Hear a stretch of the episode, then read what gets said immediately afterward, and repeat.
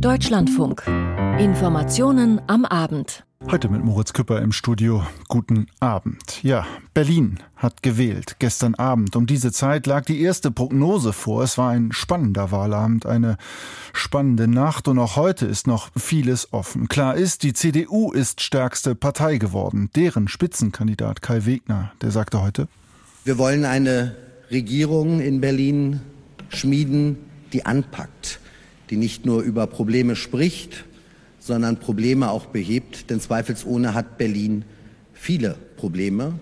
Mein Ziel ist eine erfolgreiche Berlin-Koalition zu bilden, die diese Stadt wieder zusammenführt. Soweit also die Hoffnung des CDU-Spitzenkandidats Kai Wegner. Doch es gibt auch andere Mehrheiten jenseits der CDU mit SPD, Grünen und Linken, wie bisher beispielsweise. Aber kann sich Franziska Giffey, die bisherige regierende Bürgermeisterin im Amt halten, an der SPD-Spitze halten? All das sind Fragen, über die gerade beraten werden und die wir gleich stellen können, unserem Korrespondenten in Berlin. Dazu haben wir bundespolitische Reaktionen im Programm. Die CDU hat zudem ein Parteiausschussverfahren gegen Hans-Georg Maaßen eingeleitet. In der Türkei und Syrien drohen eine Woche nach den verheerenden Erdbeben nun auch noch eine Seuchengefahr. Und die USA weisen Vorwürfe aus China zurück, nach denen sie, also die USA ebenfalls Spionageballons geschickt hätten. In unserer Sendung Hintergrund ab 18.40 Uhr dann schauen wir nach Afrika. Mobilität in Mosambik gehört dem Fahrrad die Zukunft. Nun aber direkt der Blick nach Berlin. Gut 24 Stunden sind die Wahllokale dort geschlossen. Ist diese historische Wahlwiederholung vorbei? Zugeschaltet ist mir unser Korrespondent Sebastian Engelbrecht. Die Zahlen, zumindest was Platz 1 angeht, sind klar. Aber die große Frage, sie bleibt. Wird aus dem Wahlgewinner CDU auch ein Wahlsieger? Sprich, wie wollen die Christdemokraten diesen Erfolg nun in Regierungshandeln überführen? Ja, Spitzenkandidat Kai Wegner, der Landesvorsitzende, hat heute Gespräche mit der SPD und mit den Grünen angekündigt. Jeweils soll es um die Bildung einer Koalition von zwei Parteien gehen, also Gespräche mit der SPD über eine CDU-SPD-Regierung und mit den Grünen über eine CDU-Grüne Regierung. Wegner will eine schnelle Regierungsbildung ähm, und das Präsidium der Berliner CDU hat Wegners Absicht schon bestätigt. Die Gespräche sollen möglicherweise schon Ende dieser Woche oder Anfang kommender Woche beginnen. Soweit also die Lage bei der CDU auf Platz 2. Dank ja genau 105 Stimmen, so lautet es zumindest offiziell, liegt ja die SPD, die bisher die regierende Bürgermeisterin stellt. Die SPD, sie tagt gerade in den Gremien. Kann Franziska Giffey oder könnte Franziska Giffey einfach so weitermachen? Möglicherweise ja. Jedenfalls gibt sie sich erstaunlich selbstbewusst nach dieser ganz klaren Niederlage. Die regierende Bürgermeisterin und Landesvorsitzende der SPD. Die SPD steht ja hinter der CDU jetzt auf Platz zwei, eben 105 Stimmen vor den Grünen. Dennoch scheint Giffey fest entschlossen zu sein, Bürgermeisterin, äh, regierende Bürgermeisterin zu bleiben. Ihre Partei sei angetreten, damit das Rote Rathaus rot bleibe, sagte sie nach Beratungen in den Parteigremien heute. Man erhebe auch als zweitstärkste Kraft den Anspruch, diese Stadt weiterhin zu gestalten. Und das gilt offenbar auch für Giffey persönlich. Sie sagte, sie spüre persönlich Verantwortung für diese Stadt.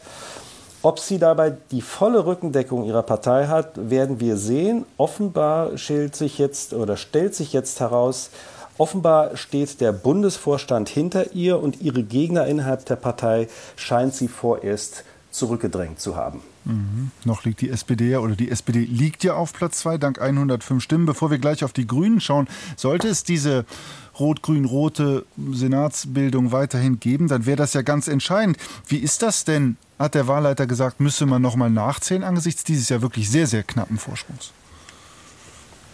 Zunächst war ihm das nicht ganz klar, dem Stefan Bröchler, dem neuen Landeswahlleiter. Er hat dann aber seine Juristen noch mal drüber schauen lassen und hat dann bekannt gegeben, Nachzählungen gäbe es nur bei konkreten Hinweisen auf Fehler der geringe Abstand zwischen zwei Parteien oder also wie jetzt zwischen mhm. Grünen und SPD oder die politische Bedeutung dieser Reihenfolge für die Regierungsbildung seien kein hinreichender Grund, nochmal nachzuzählen. Also es wird nicht nachgezählt, das ist der Stand jetzt. Mhm. Und wie ist jetzt die Lage dann bei den Grünen, die ja auch vorher gesagt haben, sie würden es präferieren, in dem bisherigen Bündnis weiterzumachen. Jetzt sind sie ganz, ganz knapp in diesem Bündnis wären sie nur auf Platz zwei. Was bedeutet das für die, für die Grünen und ihre weiteren Überlegungen?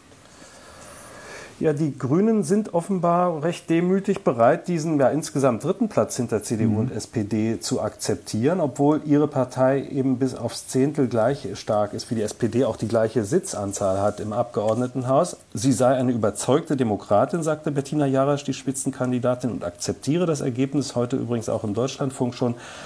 Ähm, äh, die Zusammenarbeit in der bisherigen Koalition präferiere sie ganz klar. Also mit SPD und Linken wolle sie weiter zusammenarbeiten. Das hat Priorität vor einer Koalition mit der CDU. Aber auch mit der wolle sie ernsthaft und ausführlich Gespräche führen. Soweit also die inhaltlichen Abstimmungen am Tag danach. Aber ein Punkt noch, Sebastian Engelbrecht, war ja die Wahl selber. Diese Wiederholungswahl. Historisch haben das einige genannt. Ähm, es waren auch Wahlbeobachter in der Stadt. Wie ist Ihr Fazit? Hat alles geklappt?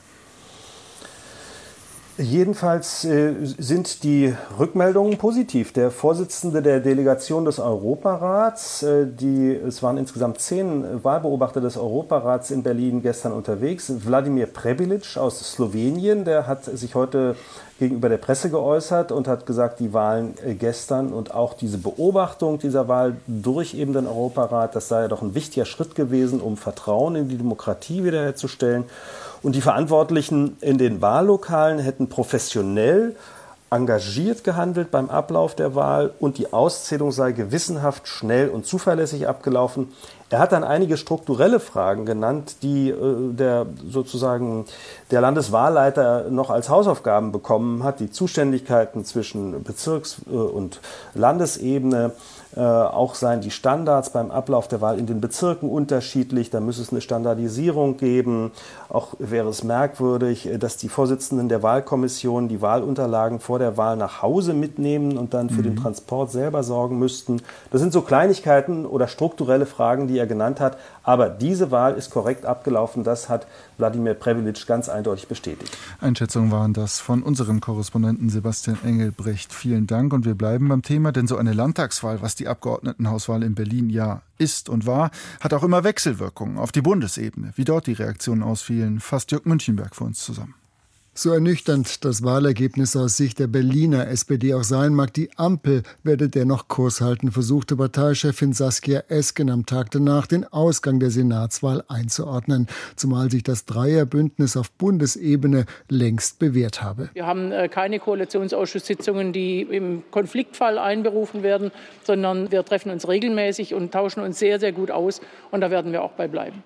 Dennoch ist allen klar, mit dem Scheitern der FDP an der 5-Prozent-Hürde wird das Regieren auch auf Bundesebene nicht einfacher werden, weshalb die SPD-Chefin das Balsam an den liberalen Koalitionspartner wohl auch nicht ganz uneigennützig verteilt hat. Ich hätte mir natürlich gewünscht, dass die FDP den Einzug ins Berliner Abgeordnetenhaus schafft. Es ist leider nicht gelungen. Dass die FDP in der Vergangenheit hart aufgetreten sei, kann ich so nicht bestätigen. Wir arbeiten in der Ampel in sehr gutem Einvernehmen zusammen. Da, wo wir unterschiedlicher Ansicht sind, da setzen wir uns zusammen und besprechen die Sachen. Für die FDP werde es keinen Kurswechsel geben, bekräftigte unterdessen Parteichef Christian Lindner. Auch wenn die Regierungsbeteiligung den Wahlkampf für den Berliner Senat durchaus belastet habe. Diese Mischung aus klarem Bekenntnis zu den Erfolgen des Regierungshandelns, Arbeit an liberalen äh, Modernisierungsprojekten und äh, Kompass für eine Politik der Mitte. Das beschreibt unsere Strategie, an der wir äh, festhalten und von der wir überzeugt sind, dass sie auf eine mittlere Sicht sich dann auch bei Landtagswahlen wieder als erfolgreich herausstellt. Dennoch dürfte der Ausgang der Berliner Senatswahlen der Kompromissbereitschaft der Liberalen nicht unbedingt förderlich sein. Das zeigt sich etwa beim Dauerstreit mit den Grünen um die Verkehrspolitik. Eine Politik gegen das Auto ist ganz offensichtlich nicht im Interesse der Menschen. Und deshalb werden wir weiter dafür sorgen, dass es Wahlfreiheit bei den Verkehrsträgern äh, gibt.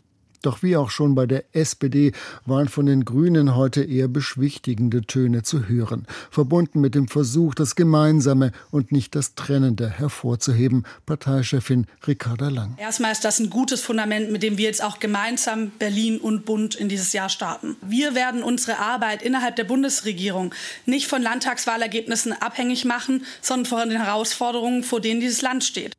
Frohlocken wiederum bei der CDU heute. Vom deutlichen Sieg in Berlin erhofft sich Parteichef Friedrich Merz auch Rückenwind für den Bund. Insofern wurde Merz auch nicht müde, die enge Verbundenheit mit der Berliner CDU hervorzuheben. Ich kann nur sagen, wir haben in dieser äh, letzten Phase des Wahlkampfes, aber auch in den Wochen und Monaten vorher mit der Berliner CDU sehr eng zusammengearbeitet. Die Berliner CDU hat einen eng mit uns abgestimmten Wahlkampf äh, gemacht. Wir haben die Berliner CDU unterstützt. Und dies ist auch ein guter Erfolg für die CDU Deutschlands, ein guter Start in das Jahr 2023. Zufriedenheit auch bei der Linkspartei. In Berlin habe man die richtigen Themen gesetzt, so Parteichefin Janine Wissler. Diesen Kurs gelte es nun weiter fortzusetzen. Eine Linke, die auf soziale Gerechtigkeit und den Kampf gegen Armut setzt, die für konsequenten Klimaschutz streitet und klare Kante gegen rechts zeigt. Das ist eine Partei, die dann viele Menschen überzeugen kann. Auch die Bundes-AfD zeigte sich heute zufrieden, auch wenn das in Berlin anvisierte zweistellige Ergebnis nicht erreicht worden ist. Die Botschaft von Parteichef Tino Kropalla, die AfD sei gekommen, um zu bleiben, und das habe sich jetzt auch mit Berlin bestätigt. Jörg Münchenberg berichtete und wir bleiben in Berlin, denn dort in der Hauptstadt, da beschäftigte die Bundesregierung auch mal wieder der Krieg in der Ukraine. Stefan Dietjen. Es sollten die Tage sein, in denen die Bundesregierung erklärt, welche langfristig strategischen und strukturellen Konsequenzen sie aus der vom Kanzler proklamierten Zeitenwende zieht. Erstmals will eine deutsche Regierung dazu eine nationale Sicherheitsstrategie vorlegen. Das Grundsatzdokument, so war es bereits vor dem russischen Überfall auf die Ukraine im Koalitionsvertrag vereinbart worden, sollte unter Federführung von Außenministerin Baerbock erarbeitet und in diesen Tagen mit allen Ressorts abgestimmt sein. Die Münchner Sicherheitskonferenz wäre Ende dieser Woche ein guter Rahmen gewesen, vor viel außen- und sicherheitspolitischer Prominenz aus aller Welt zu demonstrieren, wie sich die Regierung als sicherheitspolitischer Akteur aufstellt. Doch die Arbeiten an der Strategie sind nicht so weit vorangekommen, wie erhofft. Das wird Sie nicht verwundern, dass mich das nicht verwundert sagt Christoph Heusgen, ehemaliger außenpolitischer Berater von Angela Merkel und jetzt Vorsitzender der Münchner Sicherheitskonferenz. Wenn man dann das umsetzt in strukturelle Fragen, in Organisationsfragen, inklusive die Frage eines nationalen Sicherheitsrates, dann geht das schon an das Fundament einer der Regierung. Heusgen weist damit auf einen der zentralen Konflikte hin, die die Arbeit an der nationalen Sicherheitsstrategie in den letzten Monaten gebremst hat. Die Diskussion um einen nationalen Sicherheitsrat als zentraler Koordinierungsstelle, die in den meisten Ländern unmittelbar beim Regierungschef angesiedelt ist. Ein nationaler Sicherheitsrat im Kanzleramt aber würde aus Sicht von Annalena Baerbock und ihrer Berater die Rolle des Außenministeriums weiter schwächen. Der alte Koch-Kellner-Streit, der schon das Verhältnis zwischen dem ersten grünen Außenminister Joschka Fischer und dem damaligen Kanzler Gerhard Schröder belastete, erlebt im Ringen um die nationale Sicherheitsstrategie eine Neuauflage. Christoph Heusgen erinnert zugleich daran, dass auch andere Koalitionsregierungen, in denen Kanzleramt und Außenministerium von Vertretern verschiedener Parteien geführt wurden, mit Versuchen, einen nationalen Sicherheitsrat einzurichten, scheiterten. Das war einfach nicht durchsetzbar. Und ich glaube aber, dass man es heute braucht, Olaf Scholz wird am Freitagnachmittag bei der Münchner Sicherheitskonferenz auftreten. Im Publikum werden dann unter vielen anderen US-Vizepräsidentin Kamala Harris, Frankreichs Staatspräsident Macron sowie Dutzende Senatoren und Kongressabgeordnete aus Washington sitzen. Nach der Entscheidung zur Lieferung von Leopard 2 und 1 Kampfpanzern wird Scholz darauf verweisen, dass Deutschland nach den USA der größte militärische Unterstützer der Ukraine sei. Was die Vorbereitung ukrainischer Soldaten an den deutschen Panzern angeht, liegt man auch gut im Plan, erklärt heute Vormittag eine Sprecherin des Bundesverteidigungsministeriums. Die Ausbildung an diesem System wird hauptsächlich an der Panzertruppenschule in Munster stattfinden und hat heute begonnen. Die Schnellausbildung soll bis Ende März abgeschlossen sein. Nach wie vor arbeitet die Bundesregierung auch daran, ein internationales Bündnis zur Lieferung von Kampfpanzern aus deutscher Produktion zu schmieden. Polen hat die Lieferung von Leopard 2 Panzern Partnern angekündigt, zuletzt auch Portugal. Die Niederlande liefern den Typ 1. Für die Wiedergabe der von Deutschland geleasten Leopard 2 Panzer dagegen erhielten die Niederlande nach Angaben des Verteidigungsministeriums in Den Haag nicht die erforderliche Zustimmung der Bundesregierung. Aus Berlin hieß es Ende letzter Woche dagegen, es habe insoweit gar keine Anfrage aus den Niederlanden vorgelegen. Außenministerin Baerbock ist heute zu einer Reise nach Finnland und Schweden aufgebrochen. Auch dort wird die Unterstützung der Ukraine mit deutschen Panzern eines der Themen sein. Stefan Detjen berichtete und der Jahrestag dieses russischen Angriffskrieges, dieser Ausweitung des Konflikts auf die gesamte Ukraine, also der 24. Februar, er rückt ja immer näher. Bei den Vereinten Nationen wird nun an einer Resolution gearbeitet, die den bedingungslosen Abzug Russlands aus der Ukraine fordert. Antje Passenheim. Nach Informationen von UN-Diplomaten kursiert der Entwurf gerade unter den Mitgliedern der Vollversammlung. Dort soll am 23. Februar, kurz vor dem Jahrestag des Kriegsbeginns, darüber abgestimmt werden. Im Text der Resolution heißt es demnach, ein gerechter und dauerhafter Frieden müsse die Souveränität, Unabhängigkeit, Einheit und territoriale Unversehrtheit der Ukraine sicherstellen Russland müsse sein Militär sofort, vollständig und bedingungslos hinter die international anerkannten Grenzen der Ukraine zurückziehen. Mit verstärktem diplomatischem Einsatz sollten die Mitgliedstaaten der Vereinten Nationen so schnell wie möglich einen umfassenden Frieden im Sinne der UN-Charta erreichen. Der Resolutionsentwurf ist nach den kursierenden Informationen allgemeiner formuliert als der Zehn-Punkte-Plan, den der ukrainische Präsident Zelensky zum Jahreswechsel veröffentlicht hatte. UN-Diplomaten sagen, die Ukraine hoffe auf diese Weise eine möglichst breite Unterstützung in der Vollversammlung zu erreichen. Dort kann Russland eine Resolution zwar nicht per Veto verhindern, doch sind Beschlüsse hier im Gegensatz zum Sicherheitsrat auch nicht bindend. Antje Passenheim berichtete. Und wir kommen noch einmal zurück ins Inland, zurück auf die Ebene der Parteien und auch zurück zur CDU. Denn dort im Konrad-Adenauer-Haus in Berlin war man natürlich beseelt vom Erfolg des Berliner Landesverbandes. Aber bei der Präsidiums- und Vorstandssitzung heute, da gab es nicht nur Blumen und lobende Worte, sondern es musste sich auch mit einer weiteren Personalie beschäftigt werden. Mit Hans-Georg Maaßen nämlich, dem ehemaligen Chef des Verfassungsschutzes, dem die Partei parteischädigendes Verhalten vorwirft aufgrund von, aus ihrer Sicht, rassistischen Äußerungen. Nun gibt es ein Parteiausschlussverfahren, wie heute beschlossen wurde. Der klare Trennungsstrich ist mit dem heutigen Tag gezogen. Meinte Friedrich Merz bei der Pressekonferenz im Anschluss an die Beratungen der CDU-Gremien, die eigentlich ganz im Zeichen des CDU-Erfolgs in Berlin stehen sollte. Allerdings hatten sich die Gremien auch mit der Frage des Parteiausschlussverfahrens zu befassen. Maaßen hatte die Frist zum freiwilligen Austritt verstreichen lassen. In einem 26-seitigen Papier, das am Wochenende bekannt wurde, wies er stattdessen den Vorwurf zurück, sich parteischädigend zu verhalten. Für ein Ausschlussverfahren lägen keine materiellen Gründe vor. Das sehen Präsidium und Bundesvorstand der CDU anders. Man habe einstimmig ohne Enthaltung entschieden, ein Ausschlussverfahren gegen Maaßen einzuleiten und ihm seine Mitgliederrechte zu entziehen, so Merz. Das ist ein Beschluss, der sofort wirksam wird mit der Zustellung, die dann heute oder morgen äh, stattfinden wird. Herr Maaßen wird also dann ab sofort auch nicht mehr Mitglied äh, der CDU äh, Deutschlands sein. Die Entscheidung über einen Parteiausschluss müsse nun vom Kreisparteigericht in Erfurt getroffen werden.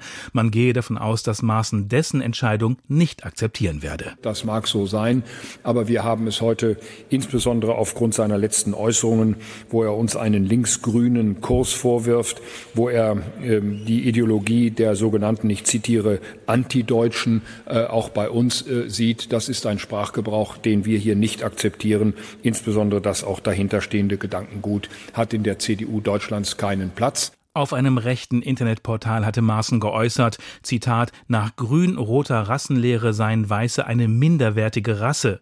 Auf Twitter sprach er von einem Zitat, eliminatorischen Rassismus gegen Weiße und ergänzte in einem Phoenix-Interview. Ich erwarte und verlange gerade von meiner Partei, dass man sich mit meinem Vorwurf des Rassismus auf linksgrüner Seite auseinandersetzt.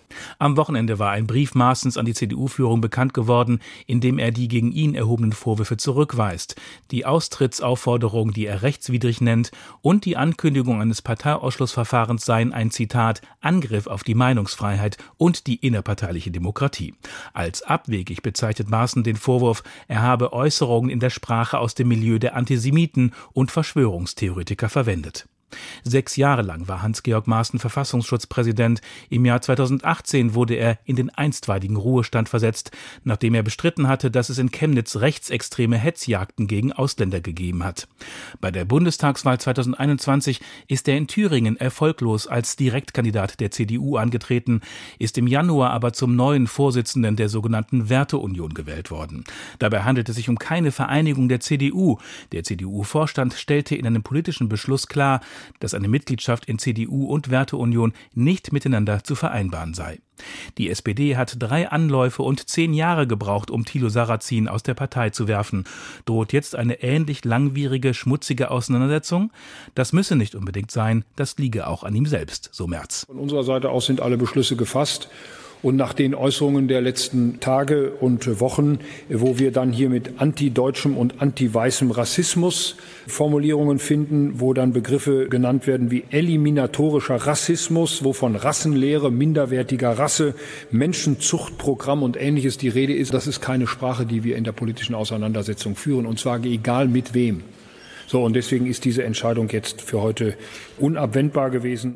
CDU-Parteichef Friedrich Merz im Beitrag von Dirk Oliver Heckmann. Und zu diesem Thema, genauso übrigens wie zur Regierungsbildung im Land Berlin, können Sie auch einen Kommentar hier im Deutschlandfunk hören ab 19 Uhr 5. Viele Notaufnahmen in den deutschen Krankenhäusern arbeiten am Limit, das ist bekannt. Eine vom Bundesgesundheitsministerium eingesetzte Expertenkommission hat heute nun Vorschläge vorgelegt, um die Kliniken zu entlasten und eine funktionierende Notfall- und Akutversorgung rund um die Uhr sicherzustellen. Birte Sönigsen. Es gibt so wenig Personal und immer mehr Patientinnen und Patienten, die von Rettungsdiensten und in den Notaufnahmen versorgt werden. Aber nicht alle sind wirklich ein Fall für die Notaufnahme, sagt Gesundheitsminister Karl Lauterbach. Es ist sogar so, dass äh, sehr häufig ein Patient, wenn er keinen Arzttermin bekommt, äh, die Notfallaufnahme aufsucht. Daher sind die Notfallaufnahmen in den Krankenhäusern massiv überfüllt. Lauterbach will das System neu ordnen. Dabei will er sich an den Vorschlägen der Expertenkommission orientieren. Konkret schlägt die Kommission vor, dass die Hilfesuchenden besser verteilt werden sollen. Was die Menschen als Notfall empfinden, das ist sehr unterschiedlich, sagt Tom Shore, der Leiter der Kommission. Sie befinden sich in der Regel dann in einer persönlichen Ausnahmesituation und wünschen und benötigen eine unmittelbare und zwar individuelle persönliche Hilfe. Das heißt also, es kann keine Zusangsbarriere Barrieren per se zum medizinischen Notfallsystem geben. Keine Barriere, stattdessen eine bessere Verteilung. Die Kommission will, dass es eine zentrale Stelle für Hilfesuchende gibt. Egal, ob diese den Rettungsdienst, also die 112 anrufen oder die Nummer des kassenärztlichen Notdienstes, die 116117. Dort soll jeweils per Telefon oder Videocall entschieden werden, wo die Notfälle am besten aufgehoben sind. Ob sie etwa nach einem Unfall wirklich mit dem Krankenwagen Krankenwagen in die Notaufnahme gebracht werden müssen oder ob sie mit einer Grippe doch besser beim Notdienst der Hausarztpraxis aufgehoben sind. Auch eine telemedizinische Behandlung soll im Notfall möglich sein. Im Anschluss könnte dann ein Kurier zum Beispiel nötige Medikamente zu den Patienten nach Hause bringen. Nicht alle wählen die Notrufnummern, einige fahren direkt in die Notaufnahme. Deshalb soll auch vor Ort im Krankenhaus erstmal sortiert werden, ob ein Patient oder eine Patientin in die Notaufnahme gehört oder in eine Praxis weitergeschickt wird. Birte Sönigsen berichtete. Eine Woche ist es her, da erschütterte ein Erdbeben die Türkei und auch Syrien, ein Jahrhundert-Erdbeben. Die Zahl der Opfer, sie ist nun offiziell über 36.000 gestiegen und sie wird wohl noch höher liegen. In Deutschland soll Erdbeben Betroffenen aus der Türkei geholfen werden. Dietrich Kalmocher. Erdbebenopfer aus der Türkei sollen vorübergehend bei ihren Verwandten ersten und zweiten Grades in Deutschland Unterschlupf finden können, so heißt es vom Auswärtigen Amt. Für die Einreise in die Bundesrepublik benötigen sie jedoch weiterhin auf jeden Fall ein Visum. Es kann bei extra beauftragten Dienstleistern beantragt werden, erklärte ein Ministeriumssprecher. Vorgelegt werden muss dazu lediglich ein Minimum an Unterlagen. Eine berufliche, finanzielle oder sonstige Verwurzelung in der Türkei muss nicht nachgewiesen werden. Der Sprecher des Außenministeriums räumte ein, dass es ein Problem ist, dass einige Betroffene nicht mehr über Pässe verfügen. Eine Lösung für solche Fälle sucht eine am Wochenende eingesetzte Arbeitsgruppe. Keine vereinfachte Einreiseregelung gibt es für Menschen aus den Erdbebengebieten in Syrien. Da dort die Bundesrepublik keine diplomatische Vertretung hat, müssen Visa-Anträge in Botschaften von Nachbarländern gestellt werden. Sofort nach dem Erdbeben hat Deutschland die humanitäre Hilfe in der Region um 26 Millionen Euro aufgestockt. Zudem beteiligt sich der Bund an einem Hilfskonvoi der EU. Er soll mit Hilfe des Welternährungsprogramms zum Beispiel Zelte, Heizgeräte und Generatoren in den Nordwesten Syriens bringen. Dietrich Karl Meurer berichtete über unbürokratische Visaregelungen hierzulande für Erdbebenopfer. Aber vor Ort, da ist die Lage weiterhin kritisch und nun steigt auch die Seuchengefahr. Pia Masurczak.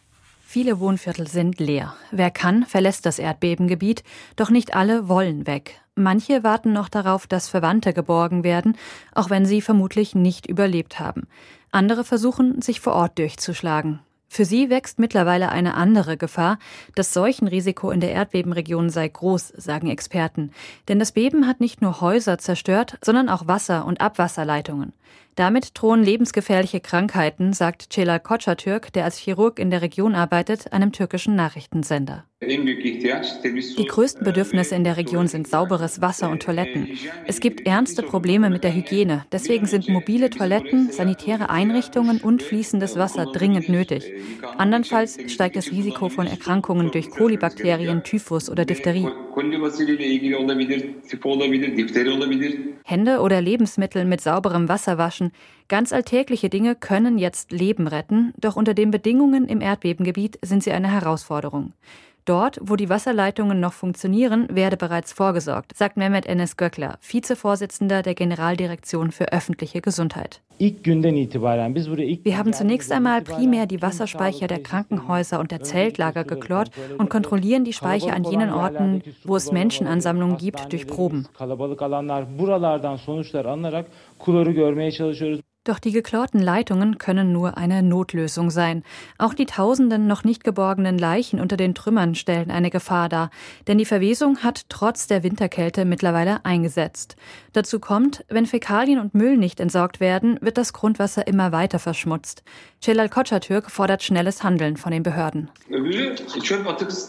Darüber hinaus muss das Müllproblem dringend gelöst werden, denn es hat eine ernste Verwesung begonnen.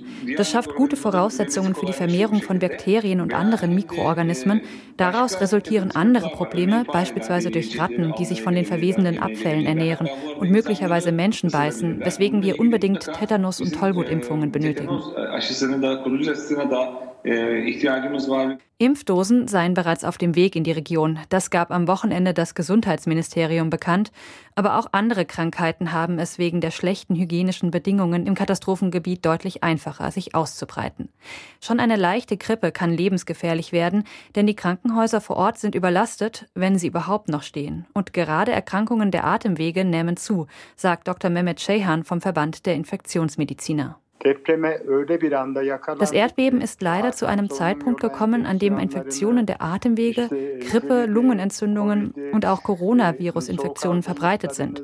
Nun bedenken Sie, unter welchen Voraussetzungen die Menschen dort leben. Sie leben eng zusammen, in großen Zelten beispielsweise. Optimale Bedingungen sind das für die Verbreitung von Infektionskrankheiten. Der Bericht von Pia Masurczak über die Seuchengefahr, die im Erdbebengebiet steigt. Und damit schauen wir zum Abschluss dieser Sendung noch in die USA, denn dort wird ja über Spionageballons debattiert aus China. Und von dort gab es nun Vorwürfe, dass es ebenfalls US-Spionageballons gebe. Das wiesen die USA nun wiederum zurück. Ralf Borchert. Zwischen den USA und China gehen die Vorwürfe und Dementis zum Thema Spionageballons hin und her. Den Vorwurf aus Peking, die USA hätten seit vergangenem Jahr mehr als zehnmal widerrechtlich Ballons über China fliegen lassen, hat Washington strikt zurückgewiesen. Das sei absolut nicht wahr, sagte der Sprecher des Nationalen Sicherheitsrats John Kirby. Wir lassen keine Ballons über China fliegen, so Kirby wörtlich. Die USA hatten vor gut einer Woche einen mutmaßlichen chinesischen Spionageballon vor der Atlantikküste abgeschossen. Gleichzeitig geht das Rätselraten um drei weitere über Nordamerika abgeschossene Flugobjekte weiter. Bestätigt ist nur, alle drei weiteren Objekte waren kleiner und flogen niedriger als der chinesische Ballon. Eine von mehreren Erklärungen von Experten für die Abschüsse Es habe schon immer ähnlich viele Objekte am Himmel über Nordamerika gegeben. Die US-Regierung habe die Radarbeobachtung nun in Abstimmung mit Kanada verschärft und lasse Objekte konsequenter abschießen. Die Überreste der drei Objekte konnten offenbar noch nicht endgültig geborgen und untersucht werden. Ralf Borchert berichtete zum Abschluss dieser Sendung. Hier folgt gleich, wie eingangs gesagt, unser Hintergrund über Mosambik und dann ab 19.05 Uhr unsere Kommentare für den heutigen Tag, unter anderem eben zur Berlin-Wahl. Damit enden Sie diese Informationen am Abend. Mein Name ist Moritz Küpper. Vielen Dank fürs Zuhören und Ihnen noch einen schönen Abend.